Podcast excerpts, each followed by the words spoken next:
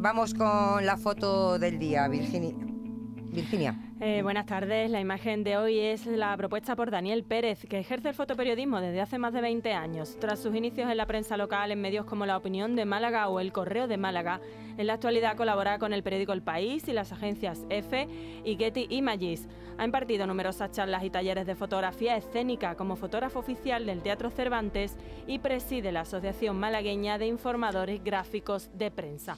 Y ya saben nuestros oyentes que pueden ver la foto del día en nuestras redes sociales en Facebook, La Tarde con Mariló Maldonado y en Twitter, arroba La Tarde Mariló.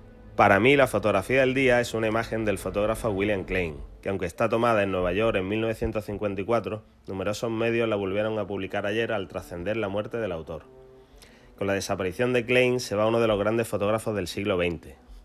Artista multidisciplinar, su obra como fotógrafo callejero está en lo más alto de la historia de la fotografía, donde abrió nuevos caminos disparando con un gran angular y muy cerca de los personajes.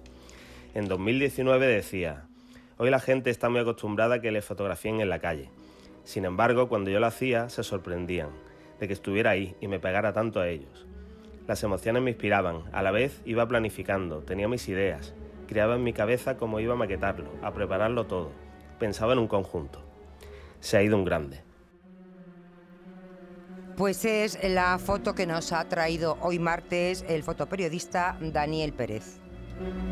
La tarde de Canal Sur Radio con Mariló Maldonado. También en nuestra app y en canalsur.es.